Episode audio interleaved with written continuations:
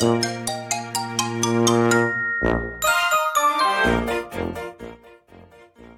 んにちは。横浜で15年以上犬の保育園の先生を行っているなおちゃん先生と申します。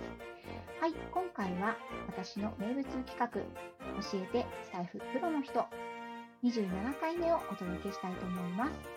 こちらの教えてスタイフプロの人は、その道で生計を立てているかいないかはさておき、その道のプロフェッショナルであるな、精通していらっしゃるな、と私が思う方をゲストさんにお招きして、スタイフのお話、またその道をなぜ志されたのかなどのお話をですね、根掘り葉掘り聞いていくインタビュー番組になっております。今回の27回目のゲストさんは、なんと本日スタイフ3周年を迎えられたモンブランパークで師匠です。よろしくお願いします。よろしくお願いします。よろしくお願い。はい、えー、笑いとハートのおもちゃ箱、ファーストペンギンモンブランパークでございます。落語の時はモンブランテパクと言っております。はいよろしくお願いします。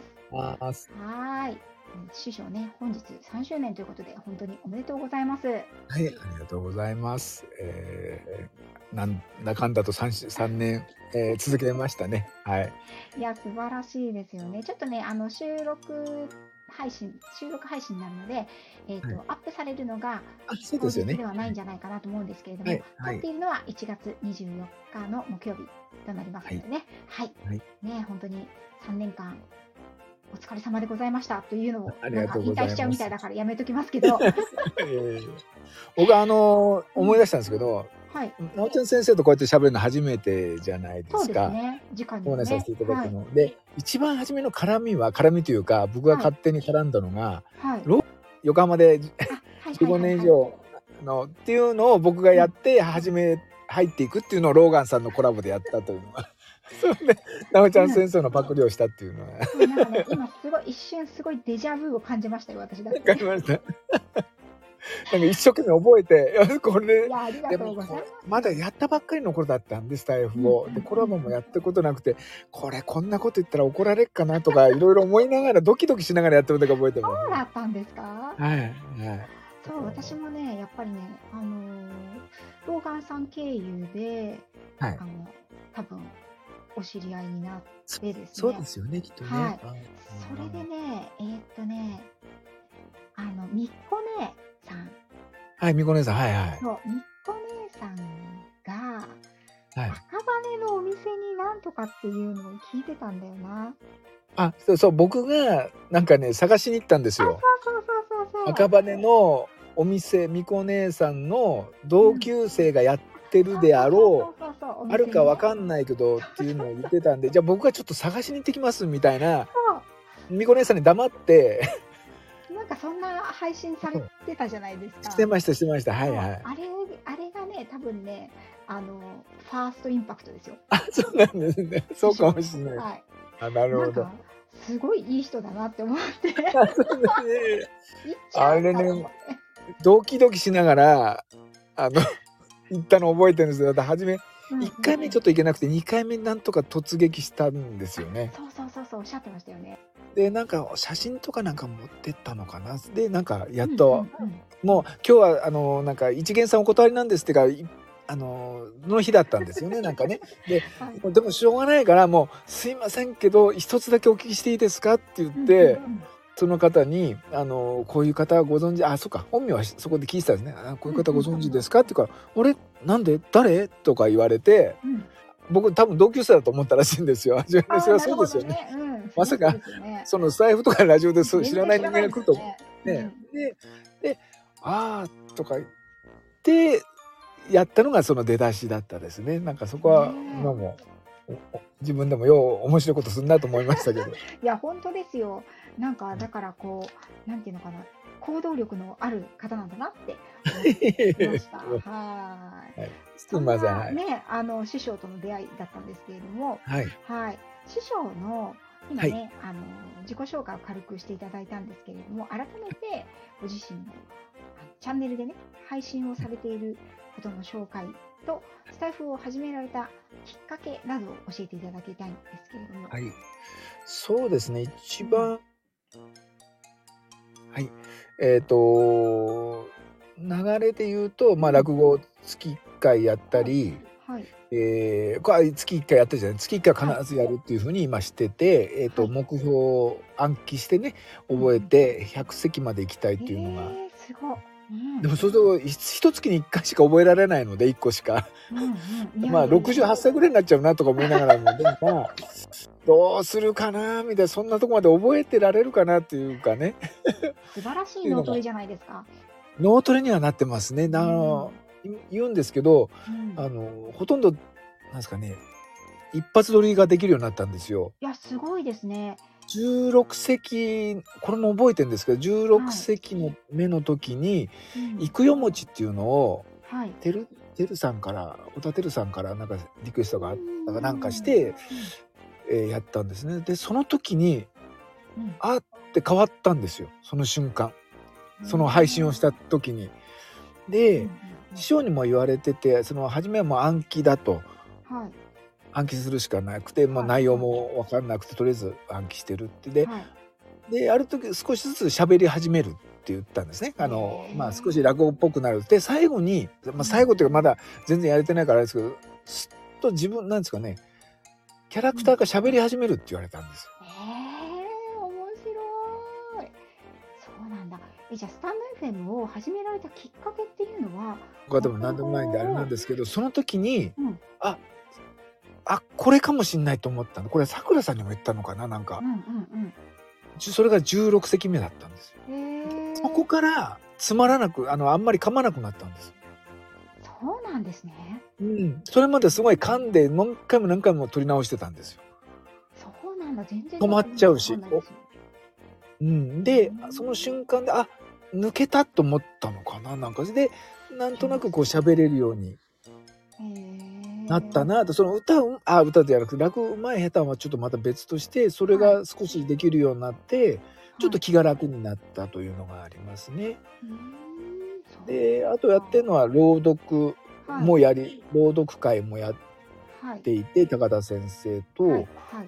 1年を過ぎたんですけどで、はい。えー、とスタイフの方の朗読まずつくしさんのから始めたのかな？でそうですね。えうん。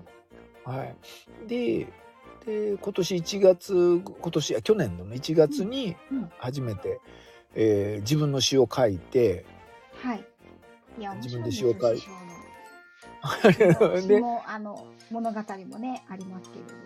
はい、うんでまあ30ちょっと書いたんですかねであと今言ってくださった物語もはい。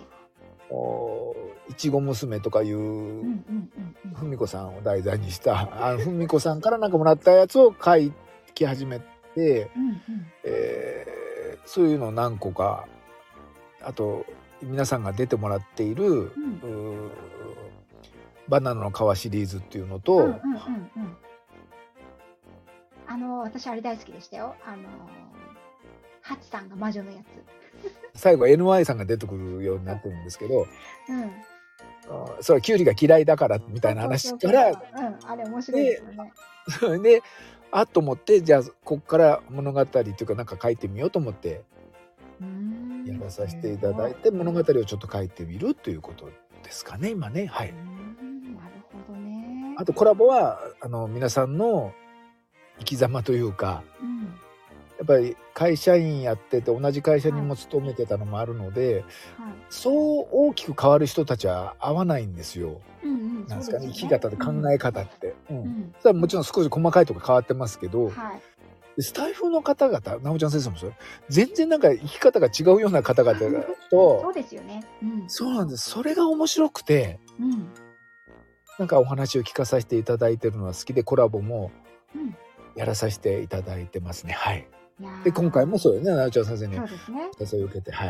はい。あと朗読はあの高野さんの小説 Kindle 本のうんねやつやって今なおちゃん先生のそうなんです。やらさせてはい。あのこれをお聞きの皆様ですね、師匠がですね、なんと光栄なことに私の Kindle 本ですね。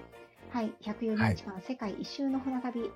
なんと、はい。めちゃくちゃ長いのにも長いですね。はい。はい。毎週毎週読んでくださるというね、もうそれだけでももう私は足を向けて寝られないっていう感じですけれども、よかったらね、ぜひあの聞いてね聞いてもう本当に生き生きとした若い女性が もうははっちゃけてますというのがすごくね伝わってくる。とってもなんかなん。自分であのストーリーというストーリーっていうか当時は日記ですよね。別にはいはい。創作した部分はほとんどないので。はいはい。日記なんですけど二十歳の時の自分をそうですよね。20年後に振り返るっていう経験はなかなかないしはいはい。そしてそのなんていうのかな。ただ日常のなんかいざこざを書いてるわけじゃなくてあの旅行記っていうことでね。ねそうですよね、それをねまた師匠がさらに20歳上の師匠が読むっていうのはねこれはまた 全然味が違って面白いなってね思ってるんですよね。本当にありがとうございます。いえいえねその二十歳の女性のところをどう読むかっていうのもあったんでいいのかっていうのもあったんですけどいやいい読まさせていただきたいと思って大丈夫ですよ 花のくるんるんも歌ってるじゃないですか師匠 そう。花のコルンルンもね歌ってます。あキのアニメソングの女性版は結構歌ってますね。ね。そうなんです。よ時々歌う師匠でもありますからね。はい。はい、そんなあのモンブランパークシーをね、はい、ご配信多岐にいろんなジャンルにわたっていらっしゃるんですけれども、はいそもそものスタンド FM を始められたきっかけ、はいはい。3年前にはどんなことがあって始められたんですか？えっ、とですねまあもともとラジオが好きだったっていうのは聞くのも。はい。でまあ「セイヤング」とか「オールナイトニッポン」とか亡くなった谷村新司さんのも好きでしたし、えっ、とまあ A 六輔さんとご存知ないかな、うん A 六輔さんとか小沢昭の落語大あ落語じゃないやそのラジオ大好きでずっと聞いてたっていうのがあって、うんはでノートって私や今もまあやってるんですけど、このこっち来るあのスタエフやるまでもノートにぐーっと力入れてる時があってはい。でその時に、えーやってた時に Voicy とスタンドはい。FM がなんか結構ノートの中でこうざわざわし始めたんですよ。なる。ほど、なるほど。うん。ではい、どっちにしようかなみたいに思ってた時に私のすごくお世話になった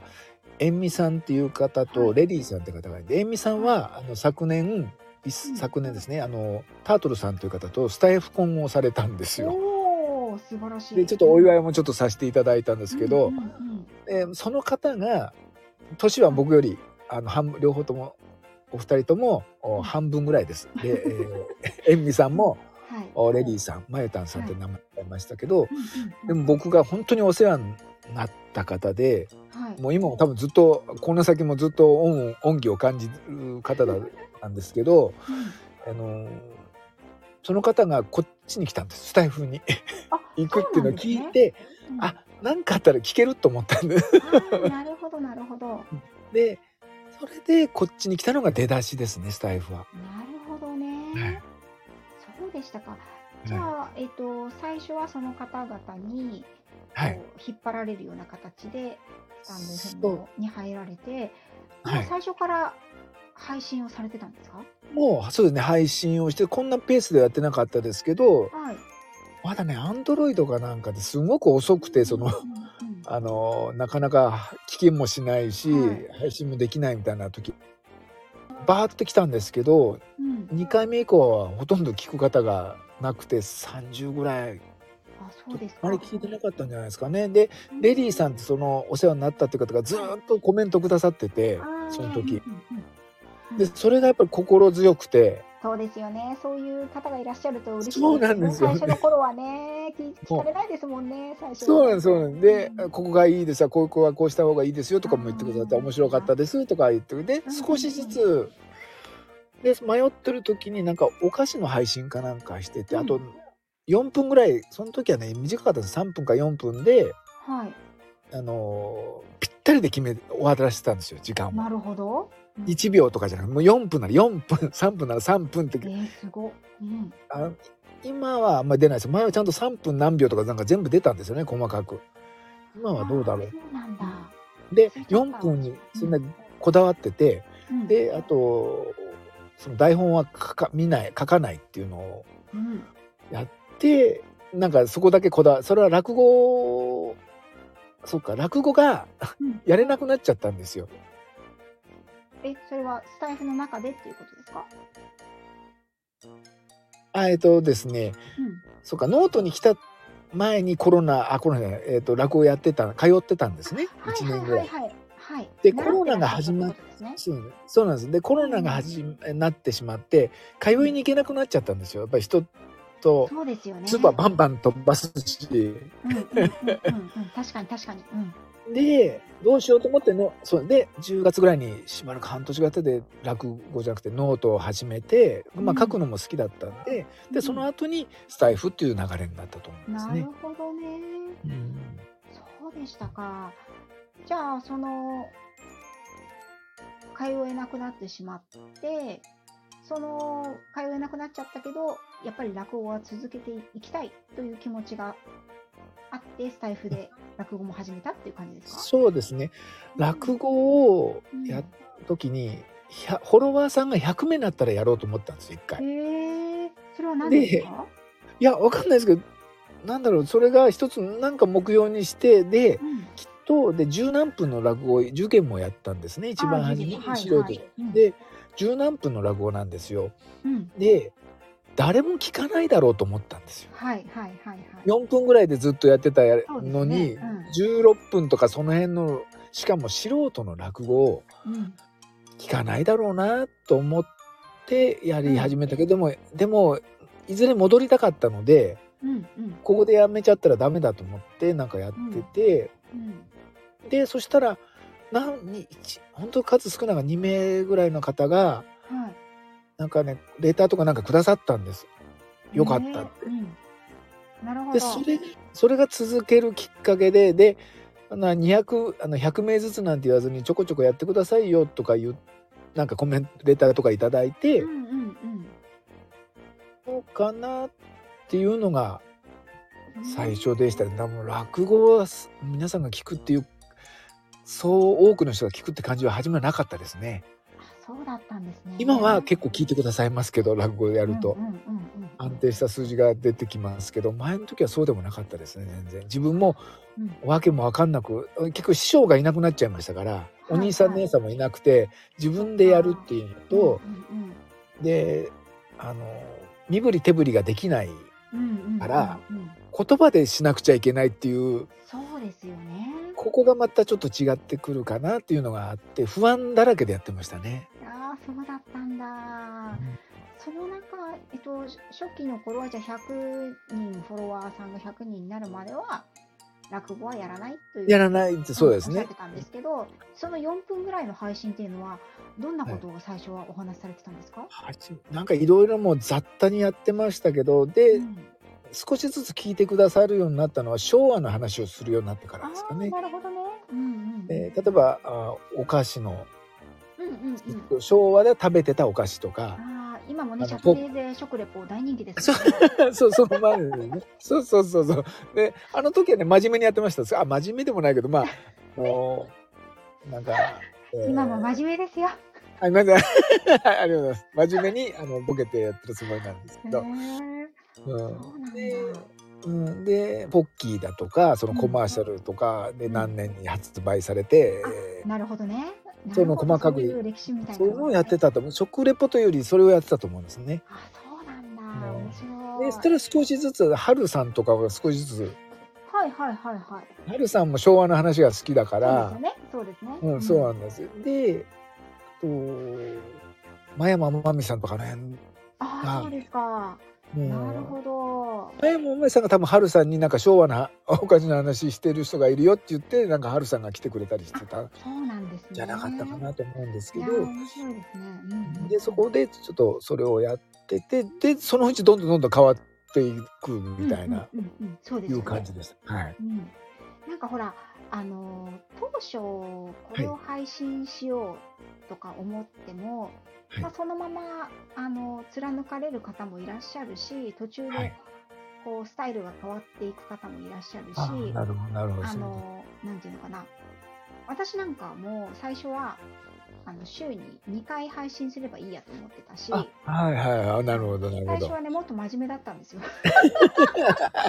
みんな真面目にやってそうみんな真面目。そう。で、最初は、その、私はね、リアルのお客様向けに、はい。あのーなるほどなるほど。リアルのお客様向けに、その、はいどうしても犬の保育園で、こ顔を合わせるだけだと時間がお一人一人限られてしまったりすることもあるので、ああ、なるほど。うんなんかそのはい声の教科書というかテキスト的にあの飼い主さんたちがじゃあこれをこういう時はこういう方法もあるんであのここの音源聞いといてくださいみたいなあ感じで渡せるような感じで始めようと思ったんですけど今やもう聞かせられないですよね。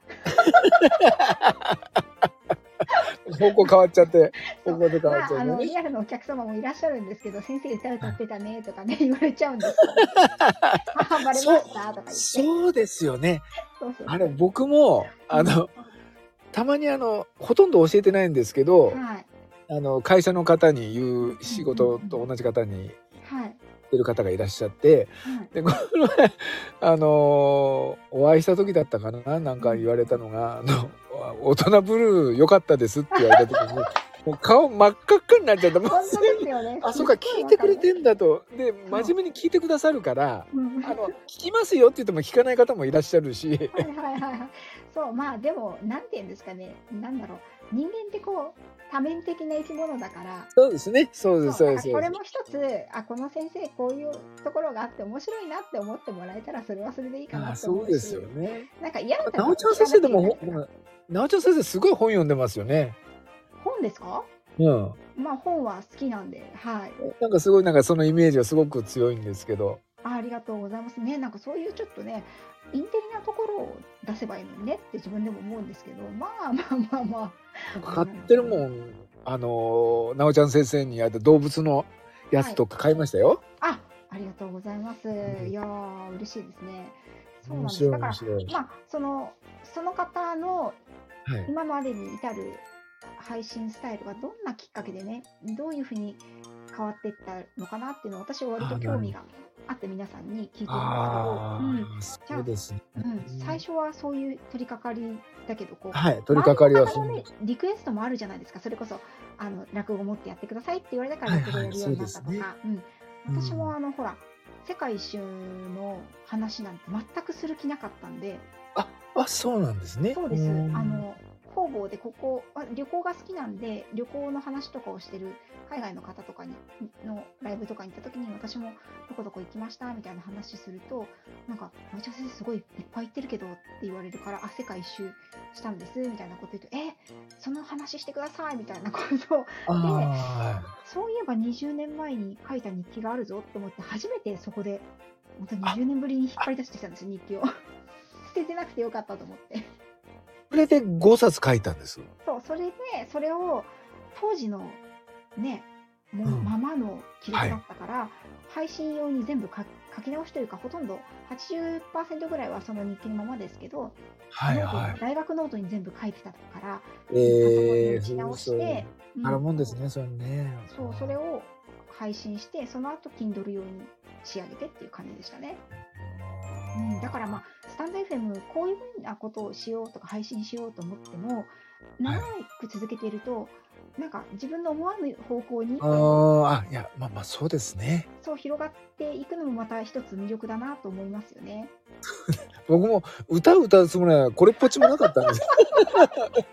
なんで歌を歌ってんだかよくわかんなくなってくるんだよ。あの1回目はそのさっきお世話になったうん、レディーさんあのマネタさんがいて、はいはいであなたのことあなたっていう小坂明子さんの歌があって、はいはいその歌のことでなんか触れてたんですよそのあのレディーさんに。でそレディーさんのに笑ってもらえそのレディーさんだけに笑ってもらいたくて歌を歌ったのが1回目だったんですね。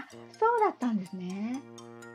あのそうすると上手上手みたいに言ってくださる方が出てくるじゃないですか。優しいしね。優しいから優しいからねまやまみさんとかも優しかったんでそれで でなんか調子に乗ったんでしょうね なんか勘違いしたんだよね勘違いして私大好きですよ、師匠の歌。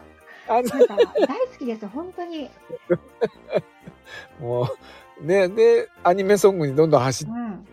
あの女性の、ま、うん魔法使いシリーズとかあんまりあここなら大丈夫だと思ったんですよ。魔法使いサリーを熱唱してる、あのーおじさまってなかなかいらっしゃらないので、いないですよね。多分あのー張り切ってる感じがやっぱり大好きですね。ありがとう。あのああいうの魔法使いしたりとか全部覚えてるとかまた嫌でね。なんかね忘れてないんですよね。多分そういうのもいないだろうなと思ってわざわざ見返さないんですよ歌詞。ね、もうね、染みついちゃってますからね。染みついちゃってますからね。ね。わかります。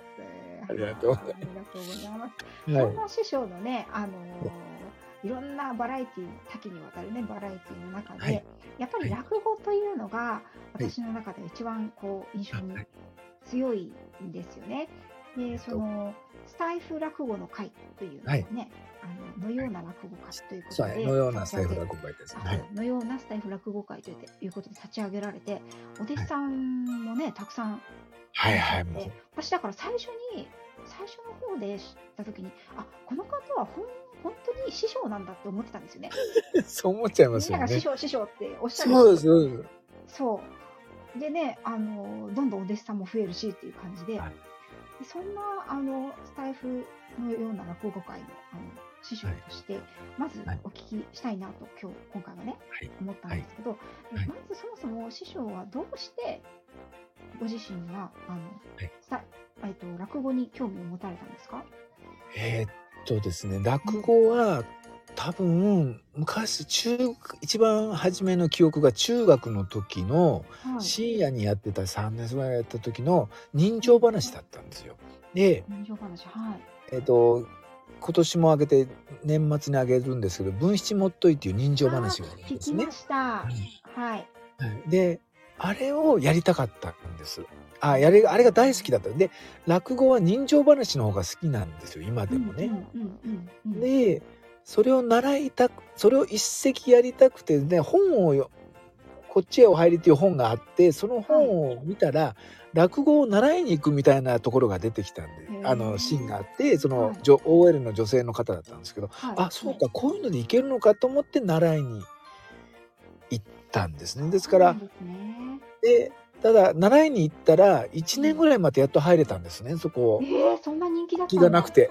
そうなんですよ空きがなくてうんで1年経ってもうやめようともう諦めようと思って最後にもう一回だけそのジムの方に「あの、はいじあのいその前に一回行ってるのでどうでしょう?」って言ったら「あだいあよろしいですよ」って行くことになってはい。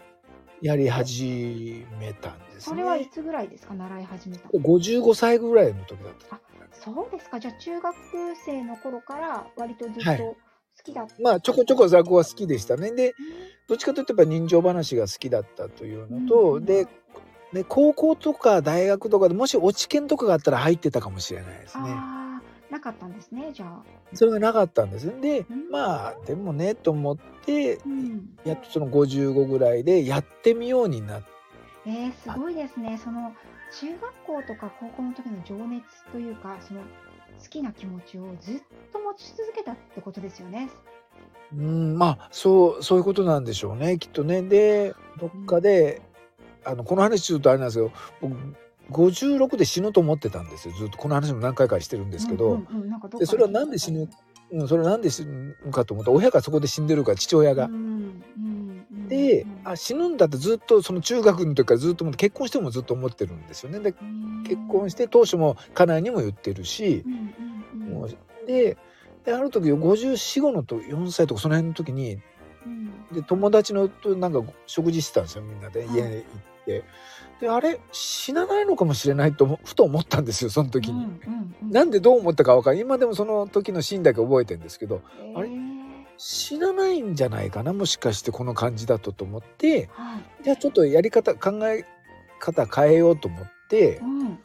あのネガティブとかではないんですよ。しあの死ぬんだなっていうふうに思ってるだけの話ではいあのやっぱりその父親のその後を見てないからなのかもしれないんですけどでうんでその時にじゃあ何かしようと思ってじゃあ落語でやってみたいなのがいろんなことが絡んだと思うんですね。定年後に地域に絡む、うんまあその会社と絡まないだろうからはい。そんなねずっとい、あのーやってるわけじゃないでしょうからで地域に行って落語をうん。ボランティアのうち始めになったらやったりとかいうのでやり始めた。んだと思うんですそうだったんですね。う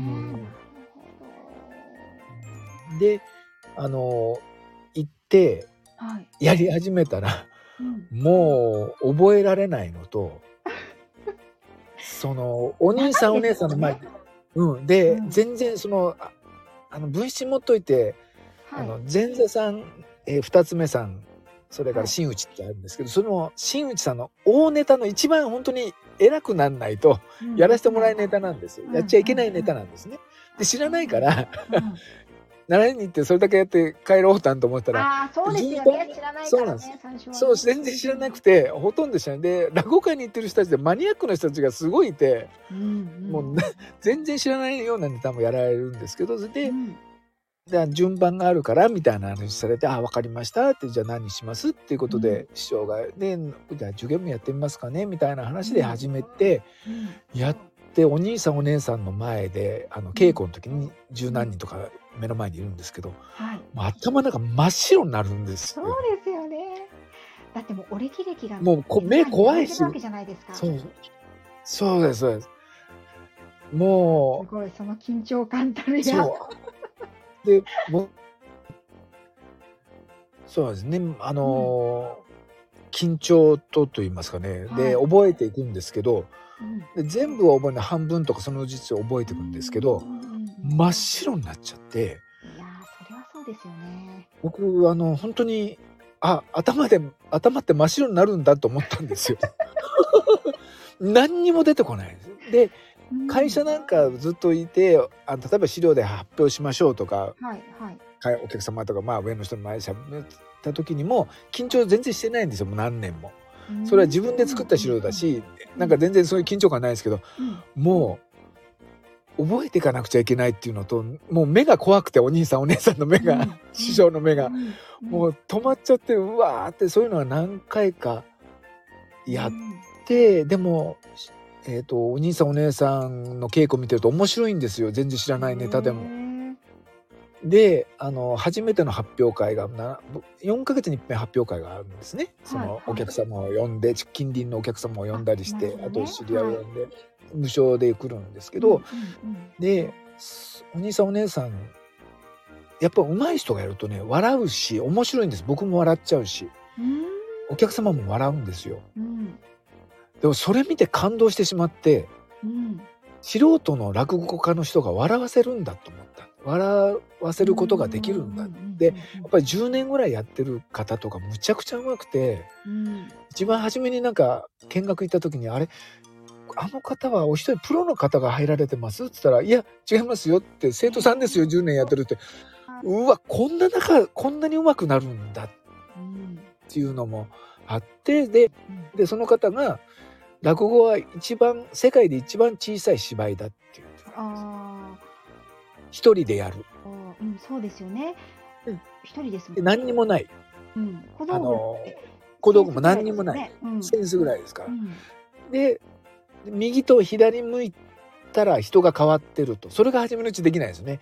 どっちが右でどっちが左が、うんうんうん。そっからそこからまず覚えるところから始めてましたんででそう右はこっち上座です下座ですとか言われて、はいでどこお客さん見てますかみたいな話になっていうのから始めてましたから、うんでで笑わせるのがやっぱすごいなっていうのとうんじゃあちょっと自分でもやって笑わせたくなっちゃったやっていただけたらあれし嬉しいなっていうふうになったんだと思いますへね。ーそうだったんですね。いや、本当にあの、私も祖父と祖母がちょっと落語を時々見たり、あの、はいラジオでね、はいのテープとかありましたよね。あの、はいはい昔そういうのをはい、ありましたねありましたね。はい。あとはね、学校のなんか、あれで1、2回見に行ったことあるかな。あ、あーあるかもしれないですね。はいはいはないん。かそういうとこに行ってみたのぐらいしかなかったんですけど、その同じお話を違う人が演じるはいことで、これこんなにも。表情が豊かになる？はい。すっごいしその同じ物語なのに毎回やっぱりあれこの先どうなるんだろうとかねあの、はいはい。そうですね。うん、そういう楽しみ方っていうのがはい。私は読書をたくさんするので、そうですよね。もちろんそのはい。本を読んで読み手によっって受け取り方が違うのもそうだけどそのあなるほどなるほどてそれを演じる人がいるっていうのってなんかそうそれもこんなに受け取り手が違う、うん、演じる人の受け取り手が違うしその人の違う演じ演者がやった時の聴衆の方の受け取り手も違うっていうそのバラエティの広さというか広がり方っていうのがすごいなっていうのを初めてこのスタイフの落語会を聞いて分かりましたね。うんあ本当にすごいですね。僕は落語の話で好きなのが、うんあの赤穂浪士の話がじゃはいないですか。四十七士だと。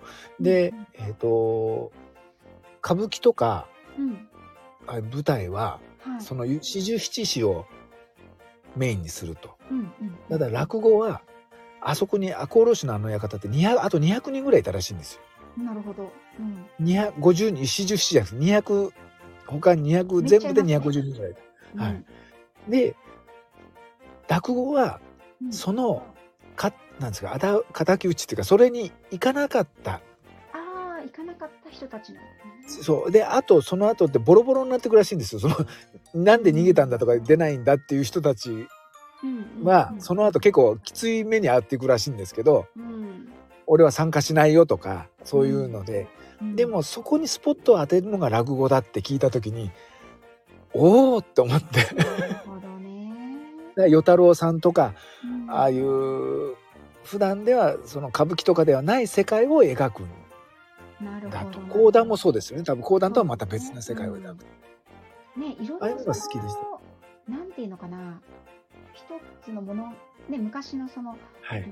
赤穂浪士のうちの話だったりしたら、そのみんな目の付けどころがまあ歌舞伎だったら歌舞伎文楽だったら文楽講はい。談だったら講談、落語だったら落語ね講談だったら講談っていう感じでみんなこう、同じ出来事なんだけどやっぱり切り取り方が違ってそこにはまる人たちが違ってっていそうそうですね。面白そいうそうそうそうそうそう。そうですよね、あの切り取り方をどこで切るかってねうんうん。すごく大切というかあと好みにもって変わってきちゃうから、うん。僕は多分そこの落語の部分がとっても腑に落ちたんでしょうね、ね。なんかね。師匠はどうして落語が一番好きだったんですか、その中で。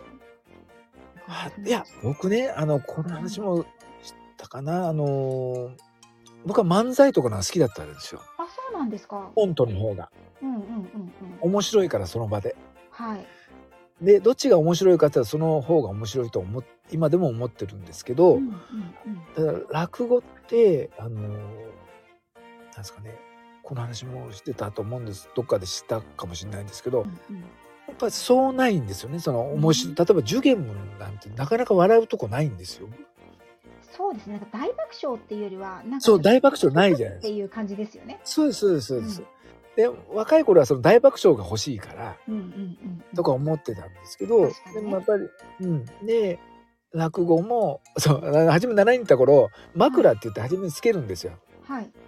ちょっとその前に、うんえー頭につけるから枕っていうんはいはい。ですけど、で枕を言ってで本編始まる前に枕に凝っちゃう僕あー事実の方がで笑いを取れるんですよ。はいはいはいはい。でなんか勘違いするんですよそこで僕も。で枕で受けちゃったから。そうそう。で本編に入るじゃないですか。うん。本編に入った途端に誰も笑わないんですよ。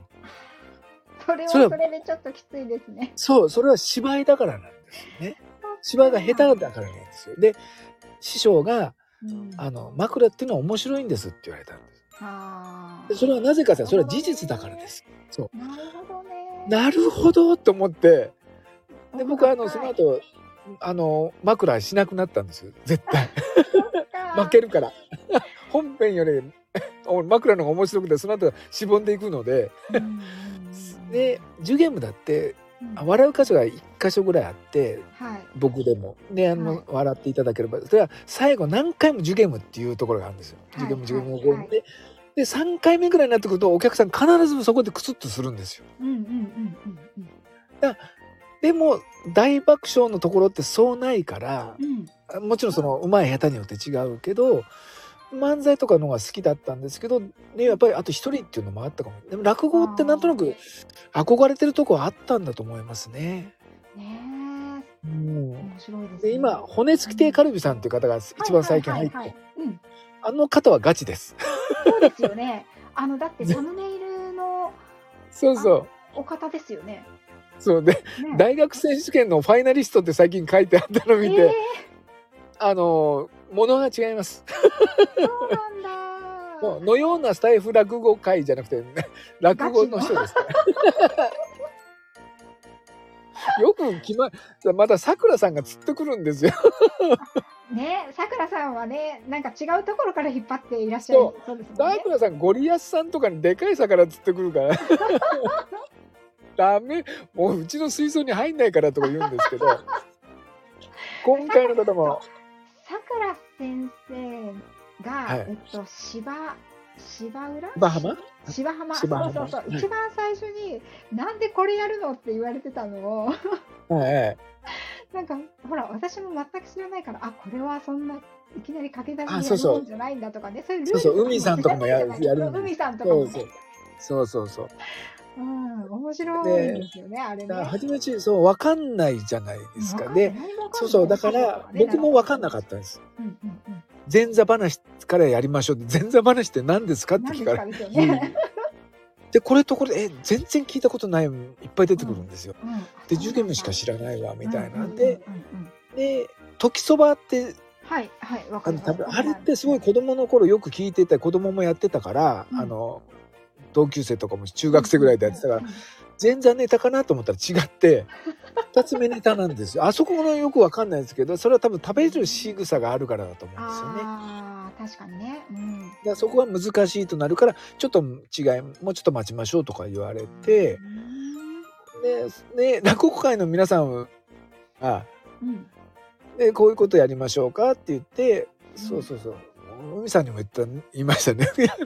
いきなりこれ行くんです？みたいな。そうそうそう。なんかあのでもそのスタイフのこののような落語会はがい。いいなって思うところは、そこら辺がなんかすごく自由というか なんか師匠があの弟子お弟子さんにいつもなんかううろたえてるみたいなえそれえそれやっちゃうの？いきなりみたいな。とか文子さんとかもえいきなり創作するの？みたいな。そうそうそうそうですね。そうそうそう。ごくでもなんだろう。師匠だからこそ出せる、はい。なんだろうこのコミュニティというか。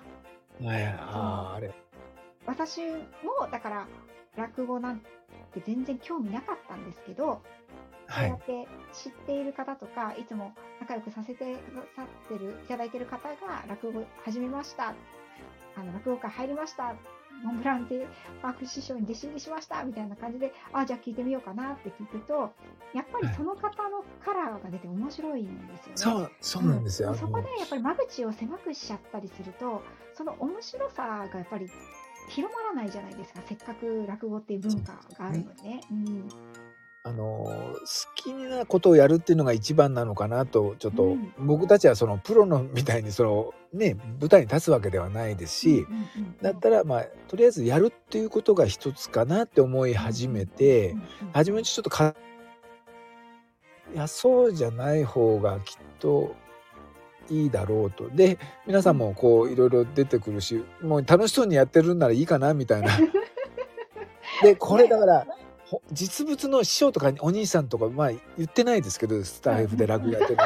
それ言ってないんだ。もう言ってないです。絶対もう 何言われるか分かんないから怖くて言えないんですよ。しかも3席目ぐらいで芝浜とかやらせたら「お前ふざけんな」って はいみたいになっちゃうといい何を一体教わってきたんだみたいなああなるほど。そういう世界なんですね。そうだと思う。んでね。で皆ん、さん。師匠なんとなくあニックネームみたいになっちゃってて師匠って呼んでくださってるけどうん。そこのリアルの落語家に師匠絶対分かってるから絶対言わないと思ってる。んですよそうなんですね。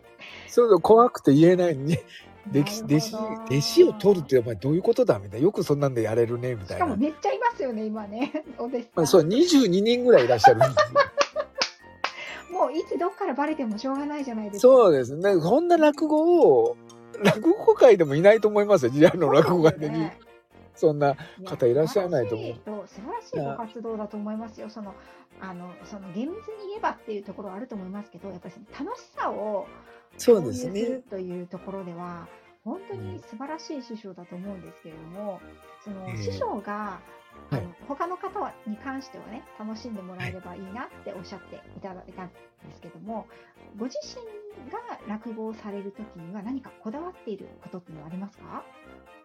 えーっとですね、とりあえずもう覚えるっていうことですね。なるほど。うん。だから、あ一節見ないでもう暗記をするっていうことをまず覚えて、うんうんうん。で、えーで、最近はそのさっきの16席、今31、2席になってるんですけど、覚えるのはできるようになった。なるべくその今度はお芝居がややできるように、はい。を心がけてますね。右見て左見てってやるんですけど、で、難しいのは同じ年齢の人が出てくる芝居ってなんか聞いてるとすごく簡単そうでできてたんですけどやってみると同じずーっと同じトーンで喋っちゃってると確かに。あれ違うなーみたいに思っててっていうのもあったりしますしだからそこだけはちょっと気をつけるようにしてうんで前さくらさんとかに初めまだちょっと硬い意識が残ってる時にうん要はあのなるべく人を作らないようにって僕教われてたんですよ。あのおおじいさんそうね。でそこをでも楽さくらさんとか聞いててもうちょっとあのほ実際やる時はそっちの方がいいかなと思ってたんですけど楽、うん、スタイフは声でしか聞けないから、声色は変えた方がいいんだなと思ったんですよ。うんうん。すごいわかりやすいですあれ。で、うん、あの目にしない浮かぶんとですよね。うん。そうですそうですそうです。で実際の落語とするとし所作とかしぐ所作が入るから、そこでちょっと見てる人たちは変えれるんですよね。うんでもスタイフはそれができないから声で変えちゃった方がいいんだっていうのはあのさくらさんにあーそうかなと思って教わりましたけど、うんあの訂正しましたね。なるほど。そうですね。はいで、えーさっき言ったみたいにもう創作とかも本当は初めはしないんですね。しないんですよ。はい。皆さん自由ですよね。はい、皆さん自由です。でもまあでも楽しいと思ってるからやっぱり絶対それのがいいだろうののようなスタイフ落語会ですからもうでで初めのうちにその3席目で2つ目、はいはい。7席で真打ちっていうのを作ったんです。い。そういうのがあのちょっと皆さんの目標に本当は何十年もやらなくちゃいけないから何年もやらなくちゃいけないからそんなことは絶対やらないでしょうし。んんでじゃあす初め15席とか10席と思ったんだけどいや3席と7席でやってみようと思ってうんうんうん。やった、でもそれでもやらないだろうと思ったうん。来る人なかなか続かないだろうって、いや意外とそしたら初めねエメさんとさくらさんが、早かったですよね。そう。早かった。で高野で高野さんがガーッと追っかけてきて。いや本当ですよ。高野さんのも面白いんあそうだいつも。そう。た本当になんですか。読んでるんですよねその文を、うんうん。あの辺であの面白さを出せるっていうのは。いや高野さんすごいですよね。すごいですね才覚的に。本当にすごいし。オリジナリティもね。そうずるいなと思いますよあの。いやもう。いやあいろいろ考えてくるから、うん。本当にすごくてやっぱりすごいなってまず、ね、エメさんそれからさくらさんうん。出だしで走ってくださってみんな今ねあのあんこはんもいるしももさんもいらっしゃいますし、あ本の当そうそうたるメンバーですそうそうたるメメンバーがね、ンあのやって、えーくださってますけどやっぱその頃出だしの頃とやっぱりそういうのがすすごく。Thank you.